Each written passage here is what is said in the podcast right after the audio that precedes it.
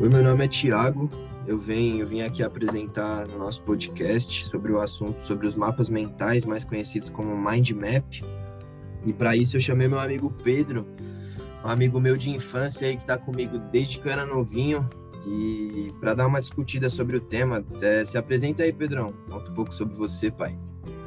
Opa, então, eu sou amigo do Thiago aí, como ele falou, de bastante tempo. Eu sou estudante universitário, eu estudo ciências econômicas. Vim participar aí do podcast. Então, vou começar perguntando aqui se você conhece ou faz uso de, de mind map ou algum, algum algo parecido. Então, acho que eu não conheço não. Não conheço, acho que nunca ouvi falar.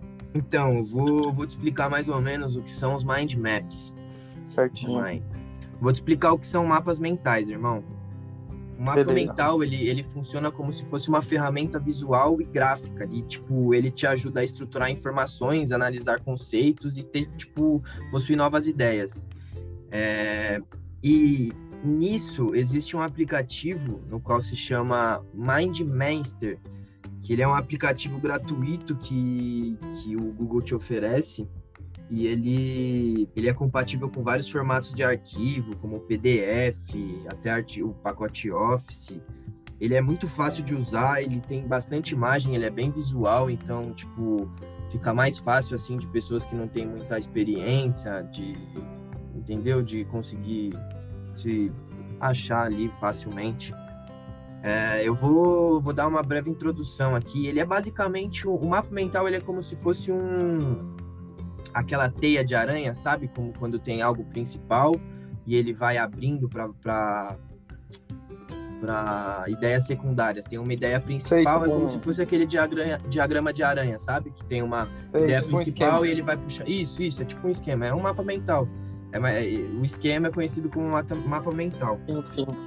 Entendi, entendi. É, e é isso, eu ia, queria te perguntar, mano, o que você acha sobre os mapas mentais? Se você acha que ajuda, se você acha que você usaria, se ajudaria você a se organizar.